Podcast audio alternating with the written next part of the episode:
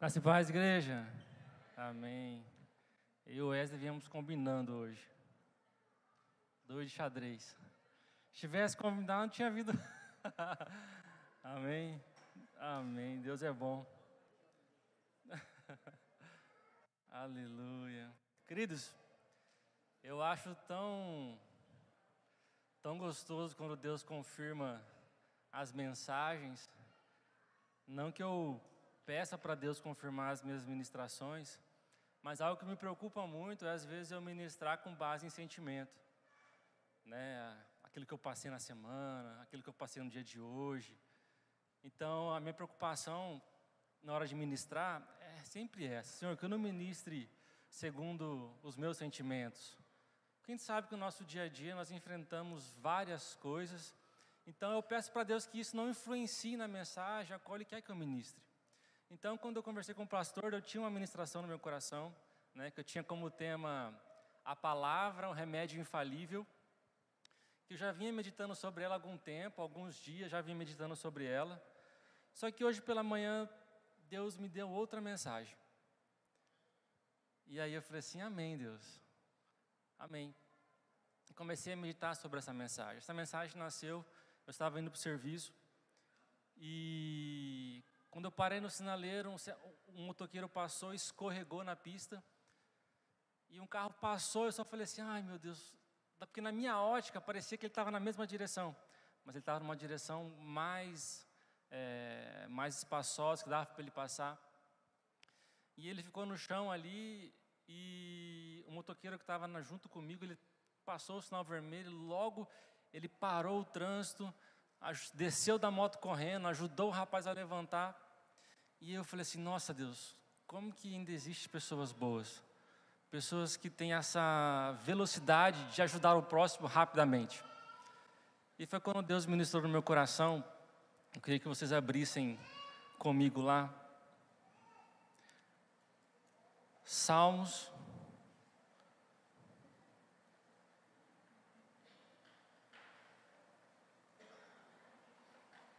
capítulo 46.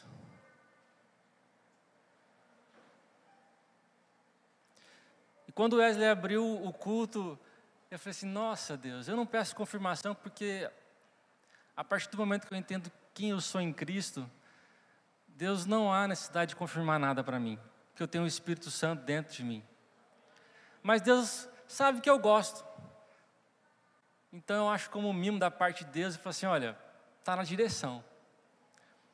E no capítulo 46, no verso 1, o salmista vai dizer assim: Deus é nosso refúgio e nossa força, sempre pronto a nos socorrer em tempos de aflição. Pai, em nome de Jesus, eu te glorifico, eu te exalto para essa direção, que eu possa ser bênção para a vida da minha igreja, para a vida dos meus irmãos, que eu possa fazer aquilo, Pai,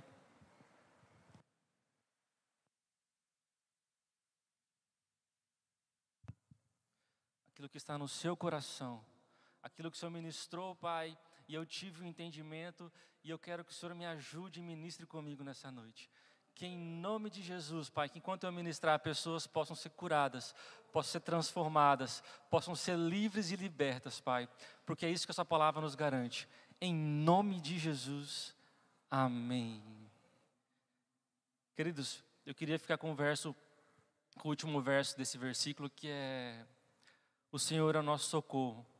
Socorro bem presente no tempo da angústia, em algumas traduções, e nessa tradução da NVT, no tempo de aflição. Bom, quando eu vi aquele rapaz caído e o cara prontamente o socorreu, o Senhor falou no meu coração: existem pessoas que são prontas para servir, existem pessoas que são prontas a, a socorrer. Nós temos visto noticiários né, de várias cidades que têm sido cometidas de de enchente devido ao clima. E a gente vê pessoas prontas para servir. Não só pessoas cristãs, mas pessoas que têm aquele ímpeto, que é aí que eu creio que seja algo da personalidade do próprio Deus desde a criação em ajudar os homens. Nós sabemos que existem pessoas que são capazes também de trazer um estrago, mas Deus nos criou a sua imagem e semelhança, e ainda que existem pessoas que não conhecem a Cristo, existe, creio eu, um resquício da sua personalidade no homem e na mulher. Então, quando aquele homem socorreu prontamente, ele não conhecia, mas socorreu. E aí eu fiquei olhando e falei assim: nossa Deus, como é bom ter pessoas que ainda ajudam, pessoas que têm essa velocidade de. de porque eu fiquei lá olhando olhando o cara atender o outro. Não tive essa velocidade com que ele teve. Ele rapidamente passou o sinal vermelho, parou todo o trânsito, socorreu o rapaz, o rapaz agradeceu ele. E ele levantou da moto e foi embora. E eu passei do lado, assim, meditando. E aí. Abra comigo em Lucas, no capítulo de número 22. Eu começo a ver pessoas que têm esse entendimento de que Deus é um socorro bem presente. Muitas das vezes nós queremos o socorro de Deus naquilo que eu quero. E isso é bom. Quero o socorro de Deus para as coisas, mas esqueço de Deus que Ele é o meu socorro para todas as coisas, para todos os momentos. Bom, eu começo a ver personalidades na Bíblia que teve esse entendimento. E o que eu mais gosto de usar é o próprio Jesus. Por mais que ele morreu na cruz, por mais que pessoas não querem se assemelhar ao próprio Jesus, entendendo que Jesus é um alvo impossível de ser alcançado, a palavra me ensina que ele não usurpou ser igual a Deus, mas esvaziou-se de si mesmo e tomou a nossa posição se fez homem, se fez carne. Então eu começo a entender que aí existe uma identificação comigo.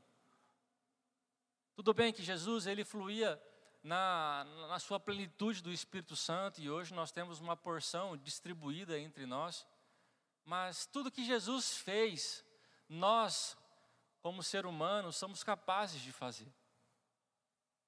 E um colega meu falou assim: Não, Marcelo, porque nós estávamos conversando sobre jejum, e ele queria saber como é que funcionava jejum, e eu falava sobre o jejum para ele. Né? E existem pessoas hoje que fazem jejum de 40 dias e 40 noites. Ele falou, não, mas não é possível, essa pessoa morre. Jesus, ele fez porque ele era Deus. Eu falei, sim, ele era Deus, mas ele não era Deus. Mas como assim? Não. Ele era Deus. Só que tudo que Jesus fez, nós somos capazes de fazer. Porque senão ele não diria na sua palavra: Eu venci o mundo. Tem de bom ânimo. Obras maiores vocês são capazes de fazer. Então, tudo que Jesus fez, Ele nos capacitou através do Seu Santo Espírito para que nós possamos fazer também. Para que nós possamos alcançar. Bom, Em Lucas, no capítulo de número 22, do verso 42 e 43, vai dizer assim: Pai, se queres, afaste de mim este cálice. Contudo, não seja feita, tu, contudo não seja que seja feita a tua vontade e não a minha. Então apareceu um anjo do céu e o fortalecia. Queridos, às vezes nós queremos nosso socorro nas coisas, no irmão que está ao nosso lado, no emprego, nos filhos, às vezes até no próprio pastor, na pastora. E esquecemos que nós temos um auxiliador, um Jesus, um Deus, que está pronto a ouvir as nossas orações e nos socorrer, nos socorrer no tempo presente. A Bíblia diz que ele não é um socorro no futuro ou um socorro no passado, mas um socorro no presente. Ou seja, nos dando a entender que a todo momento Ele é capaz de nos ouvir, de nos entender e de nos dar o nosso socorro. Existe um ditado popular que diz assim: Deus tarda, mas não falha. A Bíblia me ensina que Deus é, dando entendimento que Ele é o antes, o agora e o depois. Em momento nenhum Ele tarda, em momento nenhum Ele falha, Ele é sempre presente Somos nós que estamos com os ouvidos apertados, com os ouvidos tapados, que não ouvimos a direção. E aí passamos a colher uma direção equivocada da parte que, que nós achamos que era de Deus. E colhemos frutos que não era para nós colhermos. E, achamos, e aí, mesmo assim, Deus tem misericórdia de nós e nos socorre, e aí nós achamos que Deus tardou, mas não falhou. E não reconheço que eu tomei a atitude errada, a direção errada, e caminhei por tempos nessa direção, e aí Deus me socorreu porque eu supliquei, aí eu acredito, Deus tardou, mas não falhou. Obrigado, Senhor. Mas na verdade, Deus tinha dito lá no começo: não vá por aí. Não aceite essa amizade, não aceite esse relacionamento. Mas graças a Deus, a misericórdia do Senhor se renova todos os dias. E mesmo indo para o caminho errado, a partir do momento que eu reconheço aonde eu estou, para onde eu estou indo, que está desagradando ao Pai, Ele ouve a minha oração. E em meio à colheita dos frutos equivocados, Deus me dá o subterfúgio, Deus me dá a válvula de escape, Deus me dá o alívio e o refrigério.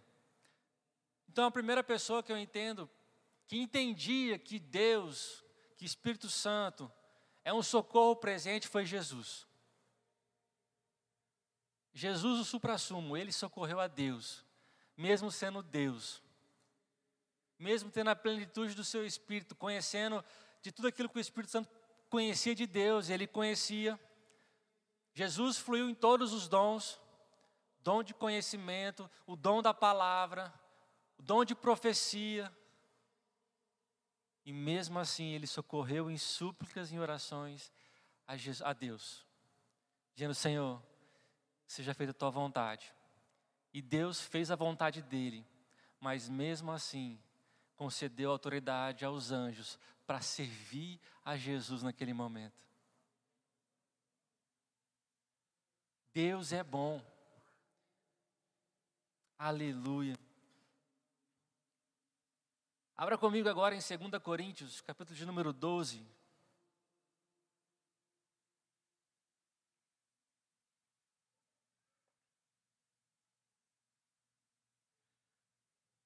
Apóstolo Paulo, aquele que diz: Sede meus imitadores, como eu sou de Cristo. Até nisso, de fato, ele comprova que ele foi imitador de Cristo. Bom, em 2 Coríntios, capítulo de número 12, do verso 8 ao 10, diz assim: Em três ocasiões supliquei ao Senhor que removesse, mas ele disse: Minha graça é tudo do que você precisa. Meu prazer opera melhor nessa fraqueza. Portanto, fico feliz. Paulo dizendo: Portanto, fico feliz de me orgulhar das minhas fraquezas para que o poder de Deus opere em meu intermédio. Por isso aceito com prazer as fraquezas, insultos e privações, perseguições e aflições que sofro por Cristo, por Cristo, pois quando sou fraco, então é que sou forte. Apóstolo Paulo suplicou: Senhor, afaste de mim. Afaste de mim essa perseguição, afaste de mim esse espinho na carne, afaste de mim. Ou seja, ele estava dizendo assim: olha, a mesma oração de Jesus, a mesma oração de Jesus, Senhor, se for possível, afaste esse cálice. Contudo que não seja feita a minha vontade, mas a tua. Então, o Senhor fala para ele: olha, a tua fraqueza, é na tua fraqueza que eu te faço forte. Queridos, eu quero abrir um parênteses aqui sobre o poder do Espírito Santo em nós. Ele é capaz de nos trazer a anestesia que nós precisamos para viver nesse mundo. Você vai ver, tem hora que você para e pensa, fala assim, como é que aqueles mártires podem passar por tudo que passaram e ainda assim, como Estevão, sendo apedrejado, dizendo, Senhor, perdoa. Pessoas que sofreram, pessoas que foram jogadas dentro de fornalha, pessoas que foram apedrejadas, enforcadas, pregadas numa cruz, assim como Jesus. É por isso que Jesus fala assim: olha, eu vou, mas eu mando o meu consolador, o Espírito Santo, ele é capaz de nos trazer um refrigério em tempo de angústia. O salmista atribuía isso a Deus, mas hoje eu, a gente pode atribuir ao Espírito Santo, até porque eles não fazem distinção entre eles, eles são um só. Então, o Espírito Santo nos traz o refrigério nesse momento de angústia, por isso que Paulo fala assim: olha, eu me alegro nessas fraquezas. Eu tenho prazer. Não, não é que ele tem prazer em sofrer. Queridos, eu creio que existe uma capacitação da parte de Deus, um refrigério, que quando a pessoa está sendo atribulada, ainda assim ela está em paz. E só o Espírito Santo pode fazer isso.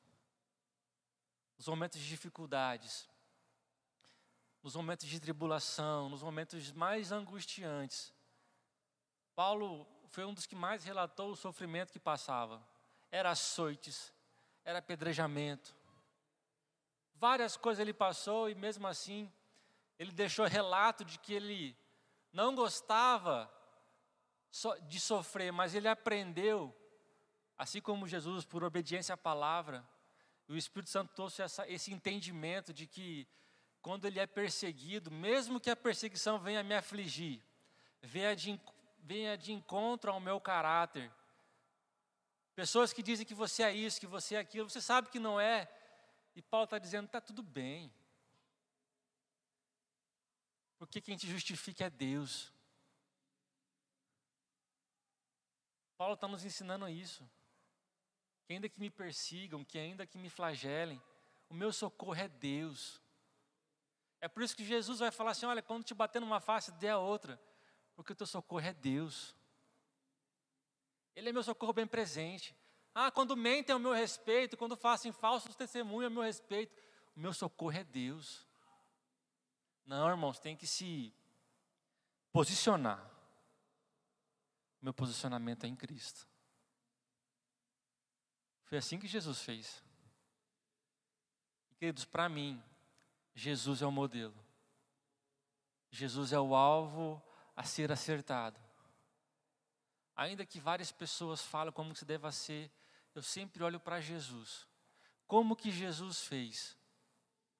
Às vezes faço errado e aí falo assim, como é que o senhor faria? Para que eu não venha errar. Aleluia. Abra comigo em para a gente fechar, em 2 Reis, capítulo de número 20.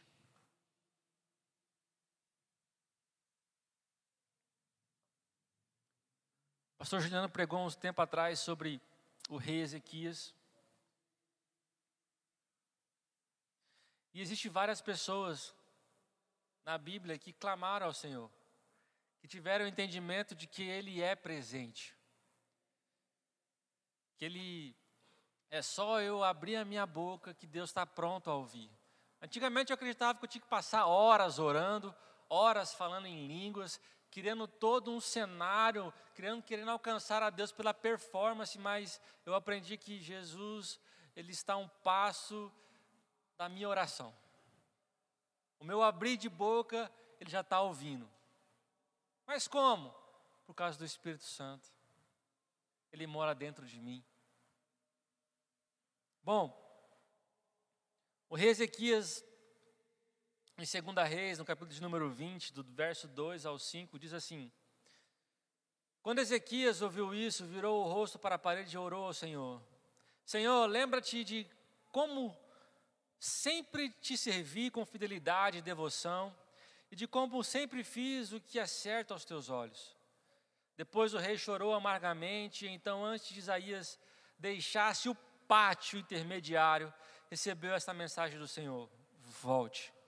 Ezequias, líder do meu povo, e diga-lhe, e diga-lhe, assim diz o Senhor, o Deus de seu antepassado Davi, ouvi a sua oração e vi suas lágrimas.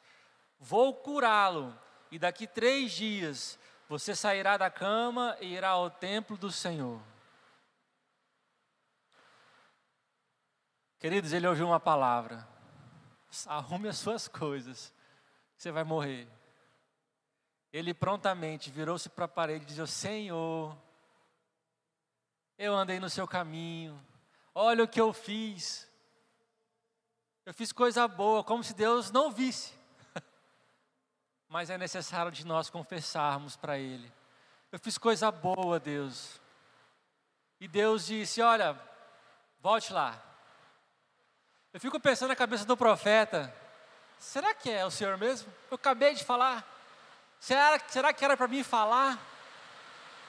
Volte lá e diga para ele que eu ouvi a sua oração irei lhe restituir a saúde dentro de três dias. Queridos, eu não sei o que você está passando. Às vezes nós chegamos na igreja rindo, cumprimentando, com a família e tudo mais, mas por dentro estamos gritando: socorro, Deus! Socorro!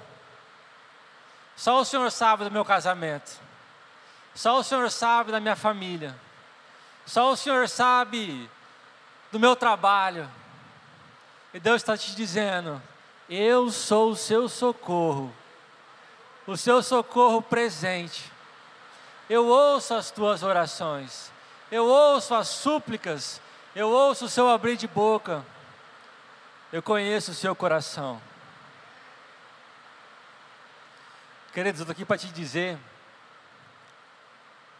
que o teu socorro é Jesus.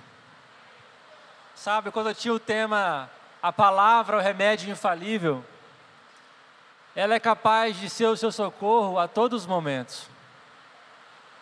Antigamente eu me apegava às minhas experiências com Deus, aquilo que Deus falava para mim, aquilo que Deus usava a minha vida para falar para as pessoas, mas eu parti a entender que isso não me segura no momento de aflição. O que, segura, o que me segura no momento de aflição, de angústia, nos momentos difíceis, é aquilo que a palavra está dentro de mim. Porque quando o diabo me apresenta uma dificuldade, e eu me deparo com os montes, eu me alegro igual os salmistas, porque eu digo assim: eu posso estar vindo os montes, mas quando eu olho para o alto, é de lá que vem o meu socorro. Os montes podem estar altos e eu não tenho mais caminho, mas eu digo para o diabo: olha, o meu caminho não está numa linha reta, o meu caminho vem do alto. É de lá que vem o meu socorro. Quando ele me apresenta dificuldades que me oprimem, eu digo: não, eu me refugio no Senhor, debaixo das tuas asas. É de lá que eu me encontro, me fortaleço. E é por isso que nós estamos no ano da fé, mas eu só posso operar no ano da fé quando eu estou cheio da palavra, cheio do conhecimento que Deus tem para a minha vida. Como é que eu posso declarar algo se eu não tenho nada dentro? É por isso que o apóstolo Paulo me ensina: olha, crie o bom depósito. Mas quando eu olho na minha dispensa, eu não tenho nada. Eu não tenho nada. Então eu não posso operar no ano da fé. Bom, eu estou aqui para te dizer que o teu socorro é bem presente. E além de Jesus, o próprio Deus, e eu entendo porque Ele é presente, porque Ele mora dentro de mim. Então, aonde eu estiver, em situação que eu estiver, Ele está presente. Queridos, Ele é nosso ajudador. Ele é nosso guia, Ele é nosso orientador. Uma vez o pastor Juliano me disse que o nosso melhor professor e o nosso professor por excelência é o Santo Espírito Santo. Ele que me orienta, Ele que me ensina. Eu queria que vocês colocassem de pé nessa noite. Eu queria chamar o Ministério de Louvor para fazer um fundo musical. Pode ser, Juliano? Eu queria orar com você.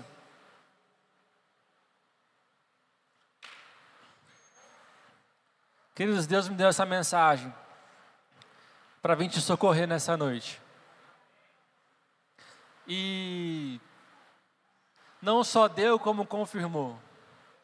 Às vezes, como eu digo, a gente entra sorrindo pela igreja, para passar aquela aparência de cristão, de crente, mas no fundo você está gritando por socorro. Eu quero orar por você. Se você quiser vir aqui na frente, você vem. Se não, você pode ficar aí. Eu oro daqui, você recebe. Mas entenda que o teu socorro não está nos remédios. O teu socorro não está nas pessoas. O teu socorro hoje está no Senhor. Pai, em nome de Jesus. Eu oro agora pela vida dos meus irmãos, Pai. por aqueles que têm gritado por socorro em suas orações. Eu estou aqui para dizer, queridos, e confortar o seu coração e dizer que o Senhor ouve as orações. O Senhor ouve os clamores, porque Ele é presente. Ele não é um Deus que você só vê nos cultos, nas vigílias. Ele é um Deus que sonda o seu coração. Ele é um Deus que te vê em todos os momentos. Ele é um Deus que te vê prostrado nas, na cama, ajoelhado. Ele é um Deus que te vê quando você vai para o trabalho, às vezes chorando, dizendo: Senhor, o que eu faço para ajustar essa área? Eu sou o socorro bem presente. Eu sou o socorro bem presente. Eu sou o que som dos corações. Eu sou o que prometi a paz que excede todo entendimento. Eu sou o que levei sobre mim todas as enfermidades, todas as angústias. Sou eu que disse: Vinde a mim todos cansados e sobrecarregados, e eu vos aliviarei. Sou eu que disse: Eu vos envio o ajudador, o consolador para te ajudar em todos os momentos. Eu que disse, eu sou, não que fui, não que será. Fui eu que disse: toma o meu nome, o nome sobre todo nome, e te dou como ferramenta, te dou como espada, te dou como utensílio nos momentos difíceis, para dizer para o diabo que ele foi despojado e que o meu nome está acima de tudo aquilo que ele tem lançado sobre a sua vida. Eu sou Deus que fui, que sou, que sempre serei, que não volto atrás com a minha palavra, antes ela cumpre o propósito ao qual eu a dei. Eu sou o Deus que disse que a sombra das minhas asas seria o teu refúgio.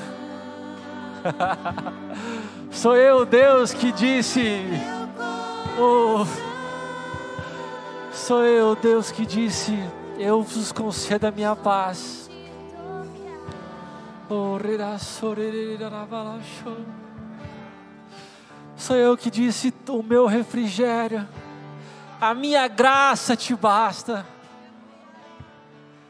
A minha graça te basta. A minha graça te basta. A minha graça te basta. A minha graça te basta. Oh, a minha graça te basta. Oh, aleluias. Oh, aleluias.